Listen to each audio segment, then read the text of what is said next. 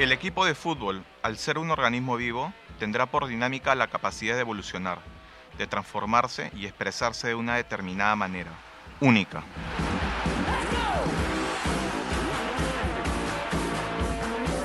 Wow, tremenda cita para el programa de hoy en Balón Pluma, a través del podcast de Radio Depor. ¿Qué tal? Mi nombre es Andrés Suárez y estoy junto a Raúl Castillo. Y recuerden que se pueden suscribir a este programa en los canales de Spotify y SoundCloud. Bueno, ¿cómo están? Buenas tardes a todos. Estamos en, un, en el quinto episodio de Balón Pluma para hablar del libro Osorio Táctico. El autor es un amigo mexicano que, bueno, está ahorita en México, nos estamos contactando con él vía telefónica. Se llama Juan Manuel Navarrete analista táctico de fútbol en el Club Necaxa y anteriormente ha trabajado como periodista de Fox Sports México y ha sido colaborador en La Pizarra del DT, una web bien especializada para hablar solo sobre fútbol, fútbol en sí en esencia, que básicamente trata su libro y muy bueno para, y muy bueno para, para recomendarles, ¿no? Gracias a la librería de Contra que nos ha dado, nos ha dado una copia para después sortear en las redes sociales. ¿Cómo está Juan Manuel? Hola, ¿qué tal Raúl? Mucho gusto, muchas gracias por, por la invitación.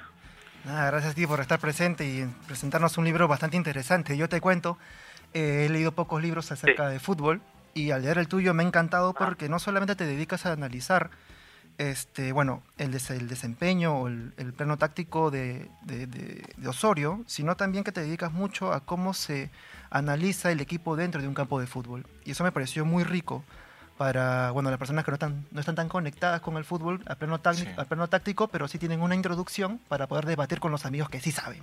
Sí, sí, sí. Muchas gracias. Gracias por tus palabras.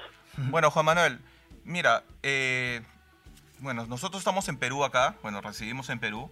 En Perú no se habla mucho, bueno, para contextualizar de los méritos de, Juan Carlos Osorio por clasificar a México al Mundial e incluso haberle ganado a Alemania, ¿no? Pero ¿por qué no se habla bien de, Juan Carlos Osorio? Que para mí eso está un poco mal dicho, ¿no? Porque consideran, digamos, a México una selección potente de nivel con CACAF que la hace, la hace obligada a, pasar de ronda, ¿no? Pero si nos puedes eh, especificar en qué se ha diferenciado el colombiano con el resto de entrenadores que han dirigido a México, ¿no?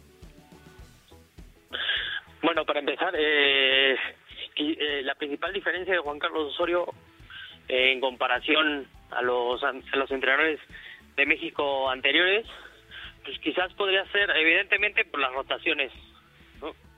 Eh, aunque Ricardo Lavolpe ya los había ya había hecho eso antes en, en su proceso del cual no de lo cual no se habla sin embargo eh, sí tiene un sí tiene matices diferentes entre la lógica de, de Osorio y la de Ricardo Lavolpe. Digamos que Osorio, como, como trato yo de expresarlo en el libro, lo ve a los equipos de fútbol como un organismo vivo, como algo no estático, como algo no rígido, sino como algo que tiene la capacidad de adaptarse, de evolucionar eh, y, que, y de tener comportamientos emergentes, ¿no?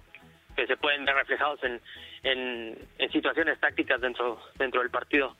Entonces, si, si, si, tú me dices cuál es la principal diferencia entre Osorio y los demás entrenadores del, que han estado en la selección mexicana, sería esa, el cómo ve el fútbol.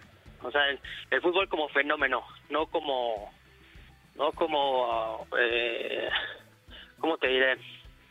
Mm, no desde sistemas, ya sabes, del 4-2-3-1, que si 4-3-3, que al final son números, pero realmente sino a partir de comportamientos que emergen a partir de la interacción de, sus integrantes, ¿no? que en este caso son los futbolistas.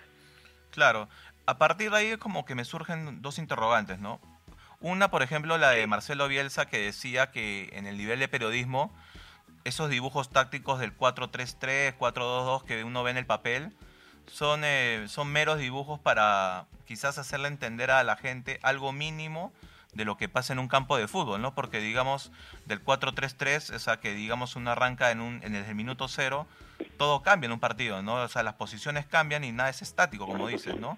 Y la otra pregunta que se me ocurre es, ¿cuál es el legado que ha dejado Osorio para el futuro de México, ¿no? Ahora que ya no es técnico de la selección. Eh, su principal legado podría ser, evidentemente, acá en en, en, México ha dejado, elevó bastante como varios periodistas acá en México lo han, lo han apuntado, eh, elevó el debate de futbolístico, digamos a nivel táctico. Acá en México, como estoy seguro que en, Perú o en muchos lugares de Latinoamérica se habla muy poco del juego, normalmente del, del juego, ¿no? De la táctica, de, explicar los porqués, eh, de, de, qué pasa y, y sus porqués. Eh, y eso Osorio lo empezó a generar. Eh, ahora tú puedes este abrir un periódico, etcétera, y el, periodista ahora ya, digamos que intenta ya divagar un poco más o profundizar, digamos, un poco más en, en, ese tipo de contenidos que son, pues, digamos, que lo, lo, más rico de, de este deporte, ¿no? Y como otra parte de su legado puede ser, pues, eh, el salto de varios jugadores jóvenes a mexicanos a digamos que a, al nivel de selección nacional y que inclusive pueden llegar a Europa, ¿no? Este, el caso de Irving Lozano, que bueno, ya dio el salto, pero el cual potenció muchísimo con el modelo de juego que, que fue construyendo el colombiano. Otro puede ser Jesús Gallardo, que tú ves la selección mexicana hace seis meses, Jesús Gallardo no pintaba para ser titular, es más, yo creo que muchos ni siquiera lo veían eh, en la lista final para Rusia. Sin embargo, terminó siendo el lateral izquierdo titular en el Mundial.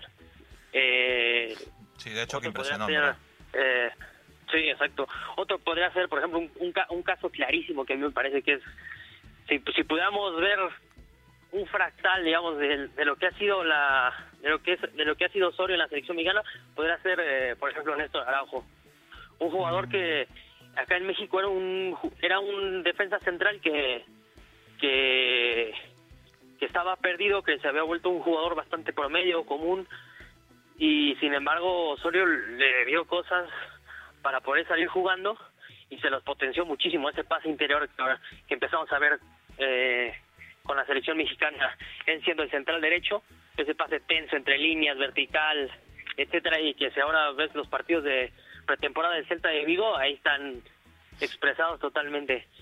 Y así podría hablarte de, de otros jugadores como Edson Álvarez, por ejemplo, que es un jugador joven del América también bastante con bastante futuro, o inclusive la reconversión de Héctor Herrera a una posición, digamos, eh, más retrasada, como es la de mediocentro, ¿no? Porque Héctor Herrera siempre lo acostumbramos a ver tanto en el Porto como en Pachuca y en la misma selección mexicana con procesos anteriores, a verlo entre líneas, por delante de la línea del balón. Sí, de hecho que... Sí, de hecho que Héctor Herrera quien... Sí, sí, perdón. No, te hablaba que Héctor Herrera es precisamente quien más me sorprende en el Mundial, ¿no? Porque es como que se vuelve un nexo, digamos, entre la defensa y el ataque, ¿no? Y ordena bien, ordena bien el equipo, al punto que ha sonado en el Real Madrid y otros equipos en Europa. Más se habla mucho del tema Irving Lozano, pero creo que Héctor Herrera fue una gran ancla de, de esa selección mexicana en el Mundial, ¿no? Que creo que es que ah, le faltan un poco más de individualidades para competir con Brasil, pero hace un gran papel. Creo que es el que más recuerdo es el mejor, es el mejor eh, desempeño que yo he visto de México en un mundial. Sí, lamentable. Sí, eh, el problema acá en México es que Osorio nunca nunca cayó bien, digamos, nunca cayó bien a la prensa, y menos después del 7 a 0. Eh, digamos que yo supongo que debe pasar lo mismo en, Perú. No, bueno, de hecho... Lo digo por, por, la cultura latinoamericana, ¿no? Eh, muchas veces se tienen ya ideas preconcebidas. Entonces, cuando llega alguien, como en este caso Osorio, y, y, nos habla de, de, otra lógica de pensamiento, nos empieza, eh, sus conferencias de prensa y sus entrevistas empezaron a volver, pues de verdad que una fuente de conocimiento brutal para muchos de los que lo seguimos y entonces yo creo que lo que pasa es que cuando las cuando las ideas no refuerzan nuestras opiniones y o sistema de valores y creencias, las rechazamos inclusive nos nos genera miedo, ¿no? Sí, de hecho, algo que te quería... Con el 7 a 0, pues todo se desvirtuó en, torno al colombiano. No, sí, de hecho, este, justo te iba a preguntar, porque hay una parte que tú hablas del fútbol automático, que realmente es algo que tú obviamente no, no lo compartes y Osorio mucho menos. Pero lo que sí me llamó la atención es cómo México se adecua, a, tú lo citas en tu libro, cómo se adecua ante Portugal y ante Nueva Zelanda, dando, digamos, alternativas de juego más ricas, potenciando al jugador.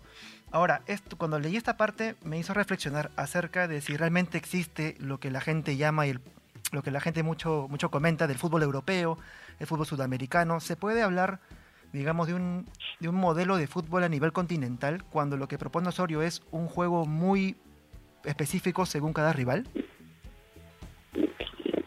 Así como que hay un modelo de juego continental, la verdad no no creo que no no, no creo que sea no creo que sea posible eh, porque el, el el, el, modelo de juego te lo van a dar los futbolistas, digamos, sus características. Si tú tienes jugadores de buen pie, a lo mejor chiquitos, que se mueven bien entre líneas, seguramente vas a poder salir jugando y tener el balón mucho más que el rival. Sin embargo, si tú tienes delanteros centros eh, altos, fuertes, potentes y a lo mejor unos, unos centrales eh, rígidos o toscos para tener el balón que técnicamente a lo mejor no son tan tan tan ricos, pues seguramente tu idea va a ser jugar directo, segundas jugadas y replegarte y jugar al contraataque o, tener muchas transiciones. Entonces, digamos que el, fútbol te lo van dando los, los futbolistas. De ahí eh, la gran, el gran valor que, que, que, que tuvieron sus rotaciones, porque a cada jugador le dio su espacio para poderse expresar en un contexto propicio para que él, ese jugador, se pudiera manifestar de forma, digamos, cómoda y en las condiciones que satisfacen sus virtudes. Ah, no, sí, de hecho lo que... Este, pues más o menos por ahí. No, sí, lo que yo, veo así. Lo que me, también me llamó mucho la atención es que dedicas un espacio al comportamiento del jugador a partir de su potencialidad, ¿no? que no estén limitados solamente un sector, que se puedan conectar la defensa con el ataque. Y hay una cita que me gustó mucho, que es acerca de que realmente no hay un juego ataque ofensivo defensivo, ¿no? sino que todo es un sistema humano, un sistema vivo, el cual compite. Ahora, y que esto, digamos, asegura al jugador, le da mayor confianza. Lo que sí me llamó mucho la atención es acerca de la indisciplina en los jugadores. ¿Hasta qué punto un sistema táctico que puede, digamos, potencializar al jugador a nivel psicológico, este, como que, como que en qué, en qué lugar puede entrar la indisciplina de los jugadores y cómo puede afectarlo, ¿no? Bueno, la indisciplina, pues yo supongo que puede aparecer en, bajo cualquier contexto, yo creo. Este, sin embargo, Osorio, también esa es otra de las cosas. Mucha gente dice, no, Osorio es un grandísimo entrenador, digamos, desde la pizarra y entrenando, o sea, cosas relativas al juego, pero no lo ves tanto con el jugador. Y a mí me parece que, que tiene ambas, porque la verdad, convencer a, a jugadores, por ejemplo, como Chicharito Hernández, o como Giovanni Dos Santos o como Carlos Vela, que en la selección mexicana tienen un peso muy específico de años atrás, de, una jerarquía que se ha ganado a base de, digamos, de que han jugado en Europa, de que tienen cierta calidad y además de que mediáticamente son un producto muy importante, los convenció de, de que había partidos donde ellos no iban a ser titulares, no iban a ser, digamos, el, no iban a salir en el once inicial y, y a partir de ahí me parece que Osorio se empezó a ganar el grupo. Y yo que yo sepa o que yo haya visto no no me pareció que hubiera indisciplina en la selección mexicana más allá de que bueno salió el tema de la fiesta está antes del mundial pero pero no no no no me parece que haya habido indisciplina en, en México. Al contrario yo creo que Osorio se ganó bastante el grupo y y se vio en durante la eliminatoria y, y en el Mundial.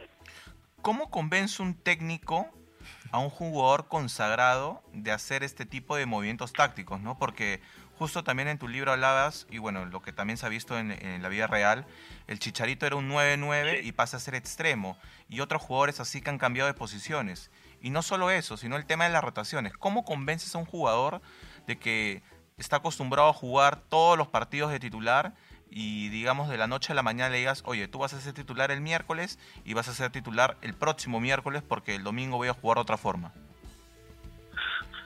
Híjole, eso sí ya es, una muy buena pregunta, pero creo que se la tendría que hacer al propio Osorio porque no, digo, tenés que estar ahí en el día a día.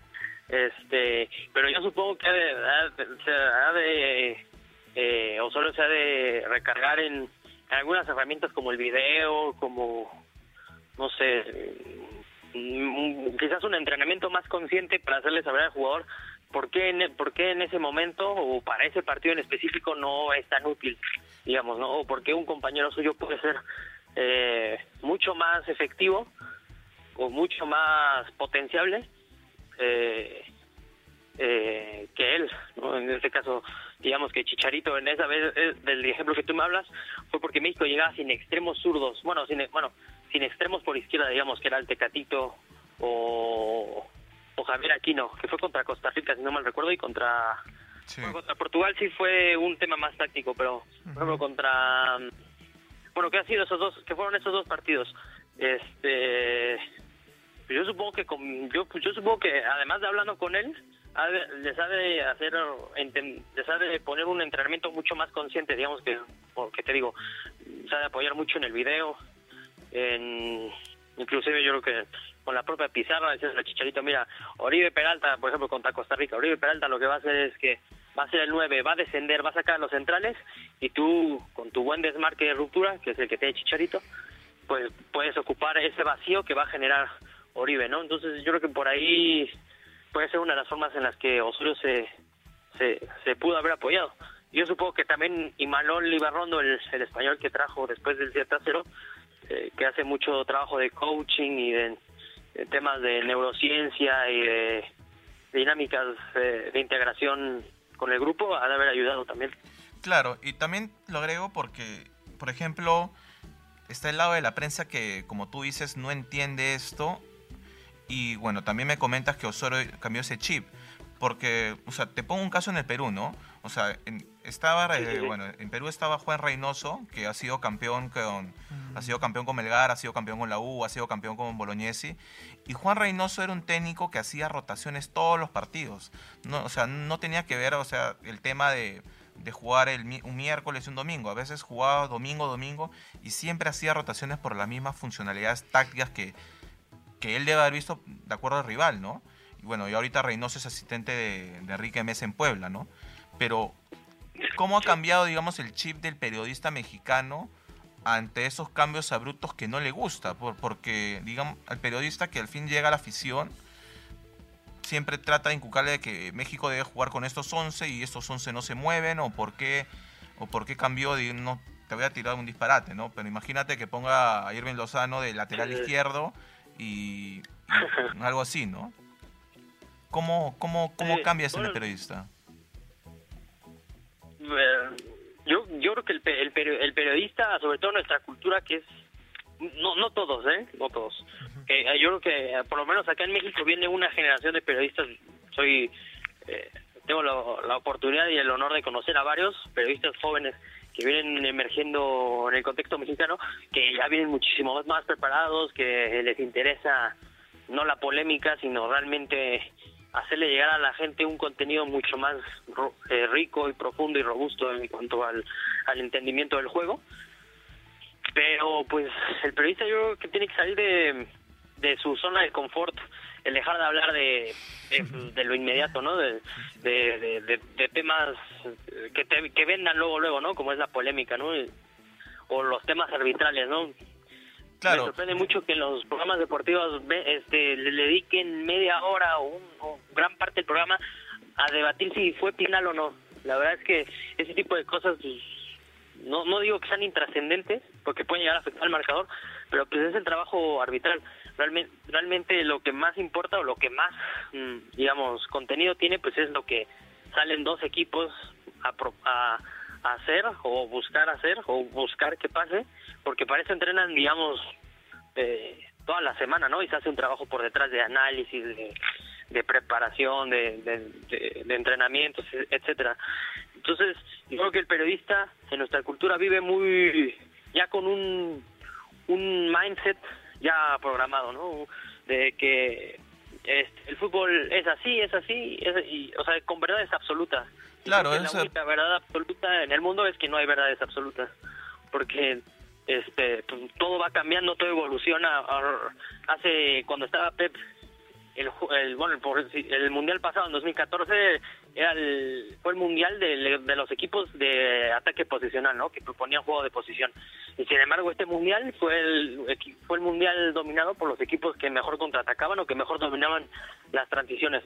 Entonces yo creo que el periodista tiene que salirse de esa zona de confort o de esa cápsula y empezar a abrir empezar a abrirse el horizonte en cuanto a al juego, ¿no? Quizás meterse en otro tipo de literatura mucho más eh, apegada a lo que es la dinámica del fútbol y sobre todo en los deportes de equipo, que tienen su, sus, sus pormenores muy específicos. Sí, básicamente yo te lo digo porque así como también, bueno, yo también soy periodista, pero bueno, no lo hago esto, así como le pedimos a jugadores que, que salgan también de su zona de confort en posiciones tácticas o, o que haya mayor sacrificio, creo que también debe ser un caso conjunto de, de nosotros como profesionales, ¿no? Porque no está el hecho de que, oye, el equipo perdió porque no hubo entrega y demás, o sea, cosas tan redundantes, al punto que hay técnicos, como tú mencionas, Osorio, y bueno, también está el caso de San Paoli, que, que conozco, de, entrenadores que estudian otros deportes para entender el fútbol, ¿no? Como el caso que tú mencionas en el caso de Osorio con, con Phil Jackson, que digamos entiende cómo, cómo atacan de una forma. Y eso también lo han visto, digamos, algunos técnicos ahora con los Warriors de en la NBA y, supongo que también debe haber casos de, fútbol americano, eso sí no conozco, ¿no? Pero todo se trata de un aprendizaje y no quedarse siempre en una posición, ¿no? Sí, exacto. Sí, sí, sí. O sea, por ejemplo, Osorio fue, eh, creo que más fue, fue producto más de un accidente, como según yo lo tengo entendido, que lo invitan, a ver un entrenamiento de los Bulls de Chicago y ve y va asiste al entrenamiento y se da cuenta de que Phil Jackson su forma de entrenar es reproducir situaciones de juego real todo el tiempo. O bueno la gran mayoría de las y entonces Rosario dice ah bueno la adopta y después yo creo que ya tiempo después yo creo que conoce la periodización táctica y todas estas metodologías de entrenamiento nuevo que nuevas bueno no nuevas pero que, que han estado ahí desde hace unos años, pero que hasta ahora han tomado mucho más fuerza y han salido a la luz, pero que proponen ese tipo de, escenarios, ¿no? De entrenar situaciones de juego real o, simulacros.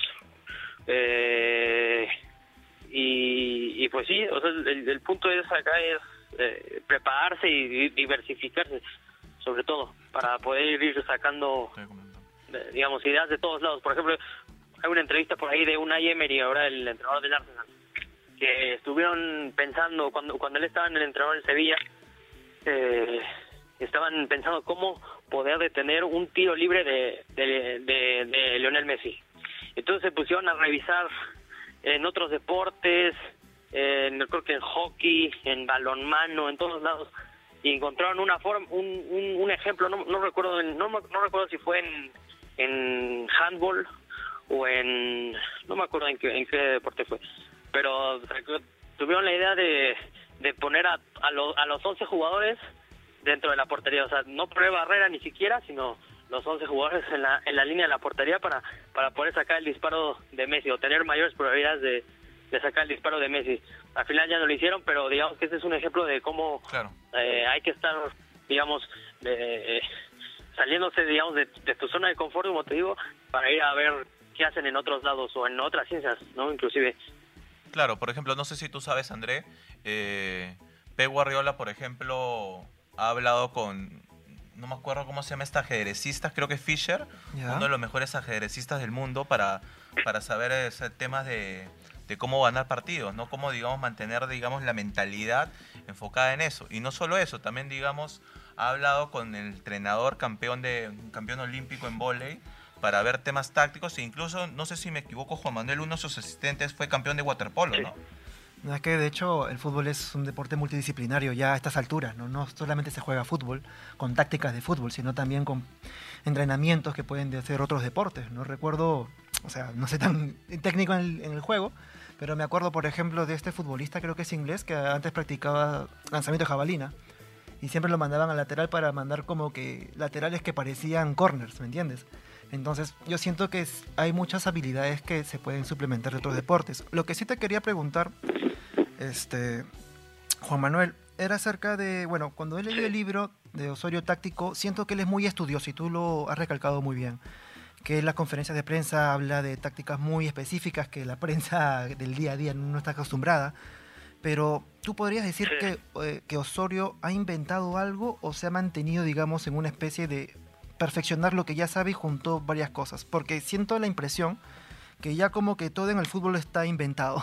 ¿O tú crees que puede haber una revolución más o si Osorio ha aportado algo en eso? Pues no, la, verdad no, no, no creo que Osorio haya inventado algo. Más bien yo creo que ha, lo que ha aprendido lo ha tratado de él a su manera, tratar de expresarlo e implementarlo. Eh, por ejemplo, las rotaciones, las rotaciones existen desde hace muchísimo tiempo. Yo, eh, si tú revisas eh, la era de Sir Alex Ferguson en el Manchester United, él tenía un récord impresionante, no sé cuántos, no recuerdo, 250 partidos, no recuerdo cuántos partidos llegó a tener en la Premier League sin un 11, eh, digamos, sin, sin un 11 constante. Eh, entonces, bueno, esa es una parte. O Bangal también es bastante reconocido por, por, por, rotar jugadores. Eh, después, en, en, su metodología de entrenamiento, Osorio a mí me tocó en una en una plática que nos va a dar a, digamos, al, a la Escuela de Entrenadores de acá de México, el, este año, de hecho, antes un par de meses antes del Mundial, y él dice que, que, que él ha inventado la forma, digamos, entrenar uh, lo que te digo, ¿no? Lo que te decía sobre Phil Jackson, sobre eh, entrenar situaciones reales de juego, pero digo, digamos, llevadas a un, a un nivel mayor. Eh, ahí sí yo no sé, la verdad, si, si él realmente sea el, si realmente las haya inventado, porque si tú revisas la literatura de la periodización táctica, por ejemplo, o del microciclo estructurado, que es la metodología del Fútbol Club Barcelona, inventó, o bueno, que fue eh, cimentando Paco Cerolo, te habla ya de, de, hacer ese tipo de, de, tareas o de ejercicios en los, en los entrenamientos para que el aprendizaje sea más inconsciente y se generen hábitos hábitos y comportamientos de manera mucho más orgánica y con toma de decisiones, eh, etcétera. Entonces, pues no, la verdad yo no creo que Osorio haya inventado algo, nada aquí en México, porque además, otro, digamos que la cultura táctica en la que está sumergida la selección mexicana hasta el Mundial, era el juego de posición, pues tampoco lo, inventó él, ya tiene tiempo que, que viene ahí. Entonces, no, yo, yo que realmente Osorio como Pep han sido, han sido, digamos que ladrones de ideas y, y las han puesto a las, las echaron a andar en sus en sus respectivos equipos. En este caso con la con la selección mexicana o el Atlético Nacional que fue donde le, que es donde mejor le ha ido a, Osorio. Entonces por ese lado yo no, no no creo que Osorio haya inventado nada sin embargo creo que a eh, logra implementarlo de una gran forma eso que ha aprendido eh, bueno dejando de lado el, el legado Osorio ¿qué tan rico consideras que ahora es el fútbol mexicano y cómo lo ves ahora, digamos, para el plan Qatar 2022, ¿no? No hay un técnico, pero imagino que seguirá todo este proceso que, que bien le ha ido a México, ¿no? Sobre todo cuando ahora hay una nueva camada de jugadores que están saliendo, ¿no? Bueno, ya no, ya no, ya no va a estar Rafa Márquez, ¿no? Y ahora queda Héctor Moreno y otros jugadores más. Pues pues sí, el, problema acá en México es que pasa lo mismo cada cuatro años. No se logra el objetivo que es, que al parecer es el quinto partido, porque es lo que todo el mundo, digamos que a nivel mediático menciona, siempre es el quinto partido, el quinto partido, pero nunca se habla sobre realmente un proyecto a mediano largo plazo, este, no solo a nivel de jugadores, porque digamos que México produce, sigue produciendo jugadores y va a seguir produciendo jugadores porque además de que somos 130 millones de habitantes, este, pues a la mayoría le gusta, es un país, digamos, futbolero. Eh, sin embargo, al, fútbol mexicano le falta invertir más en, lo que en lo que te mencionaba al principio, en la formación, en, preparación. Por ejemplo, muy pocos entrenadores acá en México salen hasta ahora, hasta, hasta estas generaciones nuevas han empezado ya a salir un poco más, a, prepararse a otros lados, a Europa, a Estados Unidos, etcétera. Eh, no porque Europa sea, digamos, el, el, eh, el lugar, eh, digamos, donde tengan las verdades absolutas, ni mucho menos, sino sí para conocer diferentes formas de trabajar en otros lados. Y que eso le ha faltado mucho al fútbol mexicano para, por lo que te digo, o sea, Osorio en su forma de pensar llegó a potenciar a jugadores que, que tú los veías en su club y mm, pues son jugadores que, cumplen, ¿no? Sin embargo, la selección mexicana eh, tenían un rol protagónico muchísimo más amplio, ¿no? Y, esto yo creo, desde mi opinión, es derivado uno desde la forma en la que la forma en la que entrenaba Osorio, eh, quizás en la forma en la que utilizaba las herramientas de, video, eh, y desde y desde luego entre en las posibilidades que él le veía desde la pizarra, digamos, del planteamiento este ya digamos táctico puro a, a esos jugadores. Entonces yo creo que el fútbol mexicano eh, le falta le falta eso, una estructura muchísimo más sólida en cuanto a la formación de entrenadores para que esos entrenadores puedan generar mayores mayores y mejores futbolistas y a partir de ahí ir creciendo digamos que como un todo no porque si tú si tú creces nada más en algún sector pues vas no el resto va a estar cojo ¿no? y normalmente la vida es digamos que un sistema interdependiente no en el que todo tiene que ir en el que todo depende de todo. Entonces este pues el fútbol mexicano debe crecer en todo. Sin embargo como tú bien mencionas eh, sí viene una camada de jugadores bastante interesante y, y, ojalá se pueda apuntalar con la mezcla de jugadores que, que bueno que van a quedar de, este ciclo no como como tú me mencionaste como Héctor Moreno como el Tecatito como como Néstor Araujo etcétera. Entonces pues hasta que no llegue un nuevo entrenador pues podremos ver más o menos por dónde la Federación Mexicana de Fútbol le va a quedar dar digamos que esa dirección Ahora, lo que sí, bueno, yo me he enterado y, he podido saber es que México, sí se tiene planeado un, un proceso a largo plazo para hacer algo importante en 2026 pero sin embargo no no por, por, lo menos todavía no es de conocimiento público en qué consiste ese proyecto. Muchas gracias Juan Manuel, estuvo muy interesante el libro en sí. Y bueno, recomendarles a los chicos que el libro, nada, gracias a ti por, por formar parte del programa, bueno, recomendarle a todos los oyentes de Depor que Osorio Táctico está en sorteo en las redes sociales de Depor y esto gracias a la colaboración de, la librería de Contra. Eh, muchas gracias a todos y bueno, André, ¿qué libro hablaremos, digamos, la próxima semana? Eh, Pep Guardiola. Pep Guardiola, tenemos ahí, vamos a armar un programa, un especial con él de los libros que hay y para ver las recomendaciones y qué aspectos de su vida funcionan tanto en el fútbol como en la vida misma. El fútbol, el fútbol es la vida. Y bueno, también para así comentarles que bueno, el libro Osorio Táctico que estamos sorteando no va a ser el único que, que estaremos regalando y pronto les daremos más noticias al respecto. Muchas gracias a todos. Gracias a todos. Hasta luego.